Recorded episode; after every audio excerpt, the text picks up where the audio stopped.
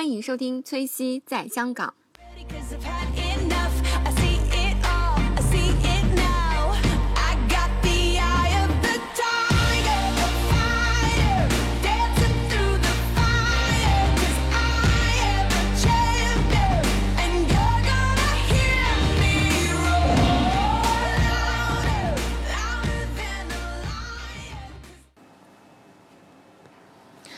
Hello，大家好，欢迎收听崔西在香港。然后今天为大家录麦肯锡工作法，麦肯锡精英的三十九个工作习惯的第三章。然后我觉得这本书写的太好了。然后如果听过前两期的小伙伴呢，可能就会马上发现这本书呢，简直就是一个工作中必备的一个法典的一样的书，就是它对你的工作会大有帮助。然后第三章呢，今天讲的就是将任务可视化，善于安排工作过程的习惯。那这章呢，其实我觉得和前两章比呢，它是一个有一点像转折的这样的一章。然后有其中有两点呢，嗯、在第二章中也提到过，但是这章比较短，但是我觉得也是对工作的一些。小细节是有帮助的。然后这期有一个无限的就这个彩蛋，我先给大家啊，因为我最近在用一个香水，特别好闻。这个名字叫应该叫 Toast 吧，T O U S。之后我有时间的话，会把这个香水那个呃的图片那个 PO 到我的那个新浪微博上，然后大家想看图片的加我新浪微博，谢谢大家。嗯，那这个香水呢？为什么我很喜欢它？第一就是我第一次闻它的时候，发现它有一种百香果的味道。我我我这个我个人超级喜欢吃百香果，然后我我有特别喜欢那种百香果的那种味道，就是就是那种那种神奇的味道，特别迷恋我啊！大家可能喝一些冰沙啊什么之类都会有百香果，就是有一些它写着百香果的，可能就就有那个东西掺进去。那百香果就是那种。就是你知道它的果肉里面有好多那种颗粒，然后中间是黑色的，然后外面被那个它黄色的那种种子的那种那种什么外皮包住。然后我就特别特别喜欢吃那个东西。然后，嗯，其实大家如果听了我之前的节目，大家会发现，其实是我去阳朔的时候，然后就吃了很多很多很多那个东西，然后也几乎就是一天，嗯，在阳朔的时候，可能一天能吃四五个，反正那个东西也没有不会增加重量，是吧？不会增加体重，女生就不会 care 这件事情。好，下面我为大家讲书了哦。我继续说，这个香水我很好闻，很好闻，然后就喷起来有一种百香果那种 fresh 的味道。我不知道大家喷完是不是这种感受，但是我个人喷完就是喷完就是这样的感觉，就那种百香果的味道。我甚至连睡觉之前都会啪啪啪，然后喷喷几下，因为我觉得会增加那个睡觉之前的满足感，然后让自己就是早晨起来也香香的。对，这样这样会那个心情比较好。对吧？然后如果喜欢的话，大家也可以去买啊。这个香港可以买到，然后我是在莎莎买的。好，下面为大家讲书啦。然后呢，呃，今天讲的是第三章。那第三章任务的可视化。任务的可视化具体要包括哪几项呢？那今天这章呢特别的短，嗯，但是我觉得也是言简意赅的告诉大家如何去安排这个工作的过程。首先，第一点就是说，呃，我们在完成一个工作的时候呢，要确认完成这个工作的目的和意图。比如说，它里面举了一个例子哈，明星主厨也不可能让顾客顾客等三个小时。就是说，任何事情都是有一个时限的，你不可能让别人无限的等待你发挥出这个最佳的状态。这种期限、截止日、发表日期的顺序，你一定要给它安排好。然后，如果你把时间安排好了的话，你不需要花很长时间工作，但是你却有很长的时间可以休息。谁喜欢工作呢？是吧？嗯，除了那种工作狂以外，是吧？我们都希望简单、快速、高效的把事情做完。比如说一周的工作，如果你能用三天做完的话，你还可以用两天的时间去玩，然后就 shopping 是吧？还可以做一些什么其他的事情，自己喜欢的，买衣服，妹子都会很喜欢。所以也就是说，呃，高效的完成工作的话，你的工作的自由度会很高，然后也可以有嗯、呃、很长的时间去休息。所以呢，第一，也就是第三章的第一点。嗯，也就是我们这一册麦肯锡工作法的工作习惯十八，就是要确认委托人的意图。什么叫委托人呢？就是确认你的老板、你的客户他给你的这个东西的目的。嗯，比如说，就像我们考试一样啊，我们复习一个考试的时候，首先要了解这个考试的日期，否则你就没有办法建立你的学习计划。如果它是一周考，你要复习到什么程度？一个月之后考，你要你要怎怎么样去规划你这个考试进程？还有就是你要确认你的考试内容，对吧？考什么东西，复习是什么样的？哪个哪个哪种习题会有利于你的考试的这个？分数的这个水平是吧？然后还要就估计那个出题人的呃什么什么出题倾向，这些都是我们在学习中会遇到的这样的事情。那工作其实也是一样，工作和考试其实是相似的。考试的日期呢，其实就相当于工作的截止日期，这个你要通过嗯嗯和老板和客户去确认。首先，这个任务截止日期是什么时候？几月几号之前你一定要完成。你是不是，比如说，嗯、呃，二月五号要完成了，那你可能二月二号自己或者二月三号你自己就要首先完成，然后再预留两天做 check，对吧？考试科目其实就是工作的目的。工作的目的是什么呢？这个东西，比如说，嗯、像麦肯锡，它是一个那叫呃 consulting 的公司，那可能它经常会。嗯，出 report 或做一些 research 是吧？嗯，做一些 business analysis，就是商业分析的这样的事情。那呃，涉及到商人分析的时候，比如说让你去写一个 report，那这个你到底是侧重于哪一点？比如说一些商铺的话，那是我是要侧重于商铺的客流量啊，商铺的料理方法啊，商铺的进货渠道，还是要侧重于商铺的同行业竞争啊，商铺的这个这个风格设计啊，等等等等。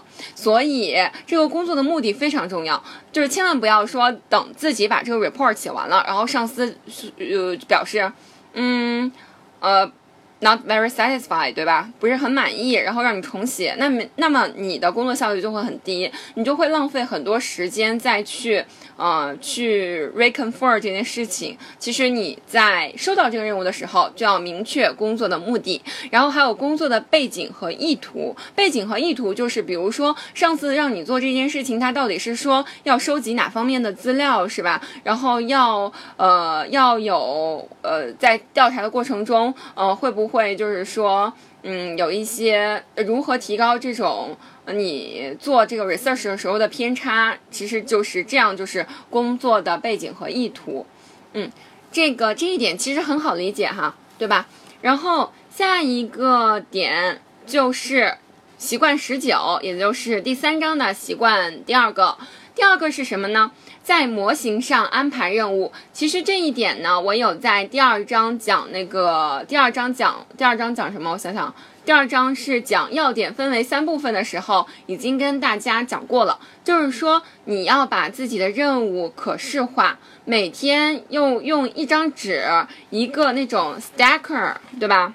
呃，贴在你的办公桌上，或者是呃放在一个写在本子上也是可以的。然后呢，要把它的重要度、紧急度这样的呃重要程度给它划分清楚。在你工作比较多的时候，尤其要注意这个问题。呃，这个图具体怎么画呢？就是小的时候我们学过那个象限，是吧？呃，x 轴、y 轴分为四个象限。这个图用注意听，用用 x 轴作为紧急度，y 轴作为重要度，然后画在第四象限里。大家一定要注意，就是画在我们 x、y 轴第四象限里。这样，呃，是这样，它左上角第一个就是重要且紧急，然后下面就是不重要且紧急，呃，不重要但紧急。但是其实我觉得这个图大家就是依重要度和紧急度去划分这个区域，然后自己标好。最重重要且紧急的一定要首要完成，然后再次完成紧急但是不那么重要的事情，也就是每天要安排好自己的 to do list 这样的列表。你把工作可视化了之后呢，你就可以很好的有一种时间的掌控感。我今天做了多少事情，呃，做的事情划掉，没有做的事情留下来。你也可以就是心态比较好，然后不容易失去那种呃 lose control 那种感觉，没有时间掌握的这种感觉。这是对于每一天的短期计划，其实对于长期一个月甚至是半年的这样的计划，也可以做一种醒目的这种 to do list，包括标记一些纪念日啊，呃，你要什么，比如说有一些东西要交的日期，嗯、参加一些活动的日期，父母的生日是吧，都需要都可以标下来，然后去记住这些重要的事情。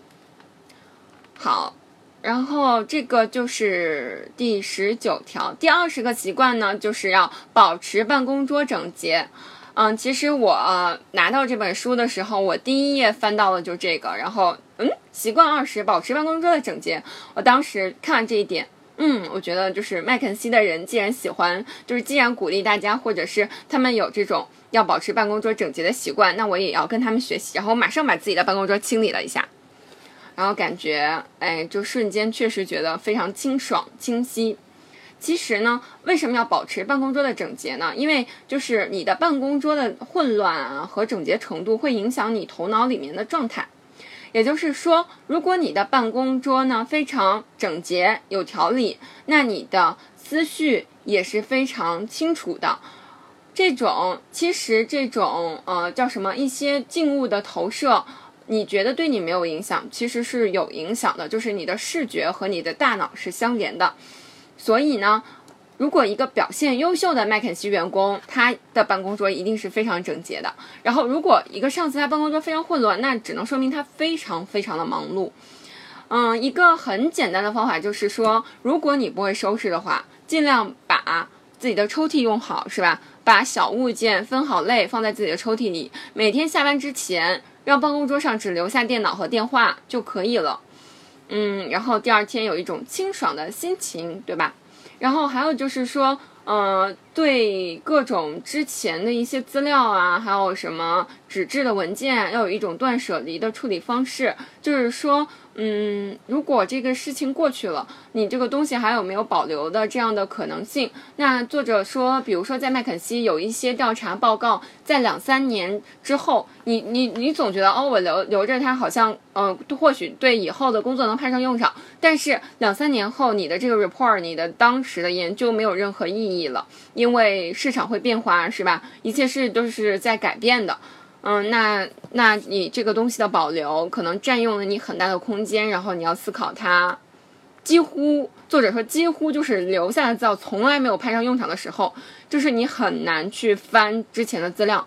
但是如果你实在要保留，也要给它整理好，千万不要出现嗯混乱啊，或者是那种有些人办公桌都快躺出来了那样的感觉，会影响你的思绪。然后别人也会质疑你的工作能力，是吧？嗯，然后而且就是我觉得办公桌的清洁呢，可以让我们保持一个非常非常好的心情，然后有一个很好的嗯、这样的整洁的工作状态。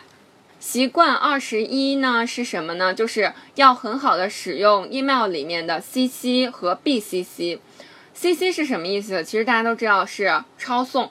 就是你的邮件有一个主要的收件人，然后还有一个人，你也想让他看到这这封邮件的内容，然后你就把把这封邮件 CC 给他。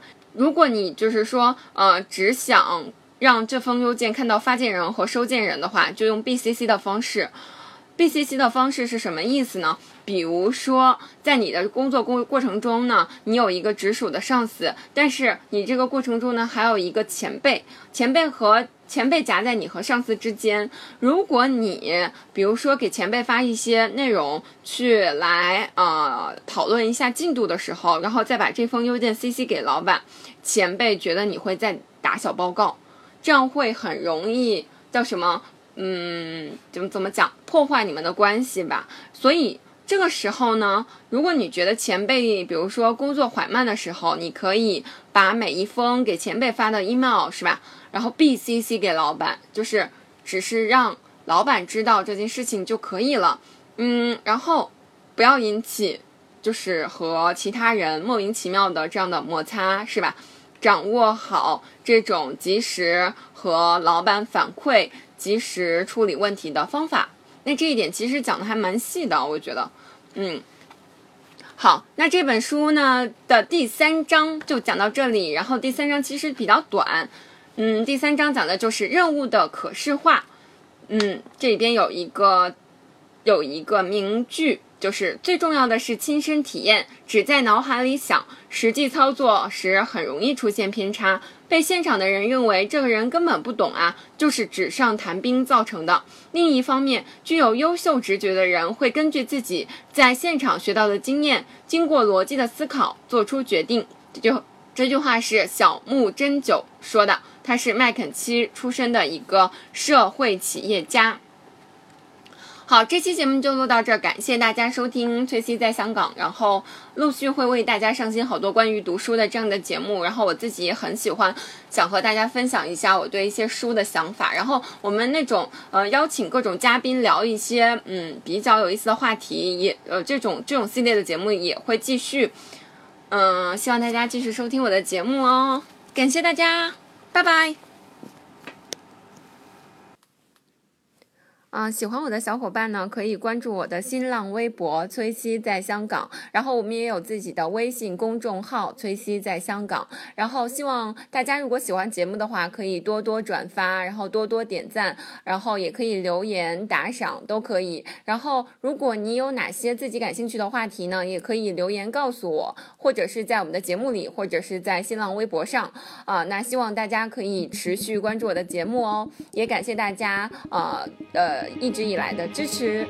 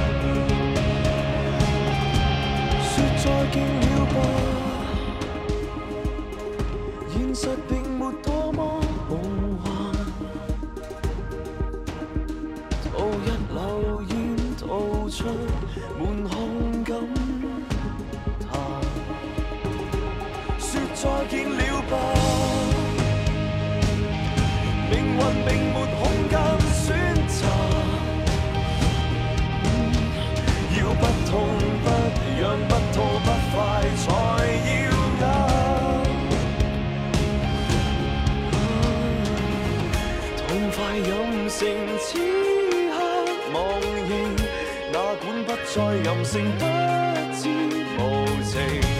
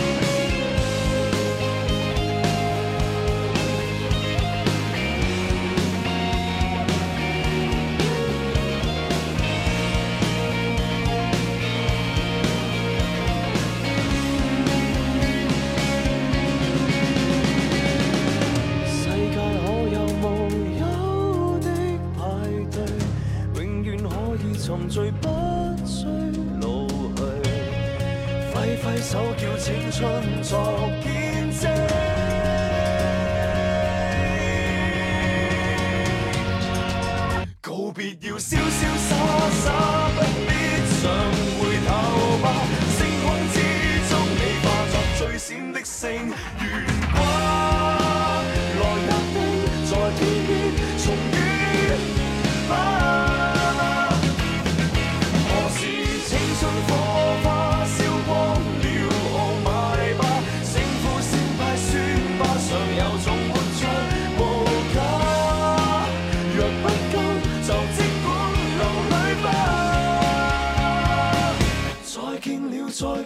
再见你继续放任吧。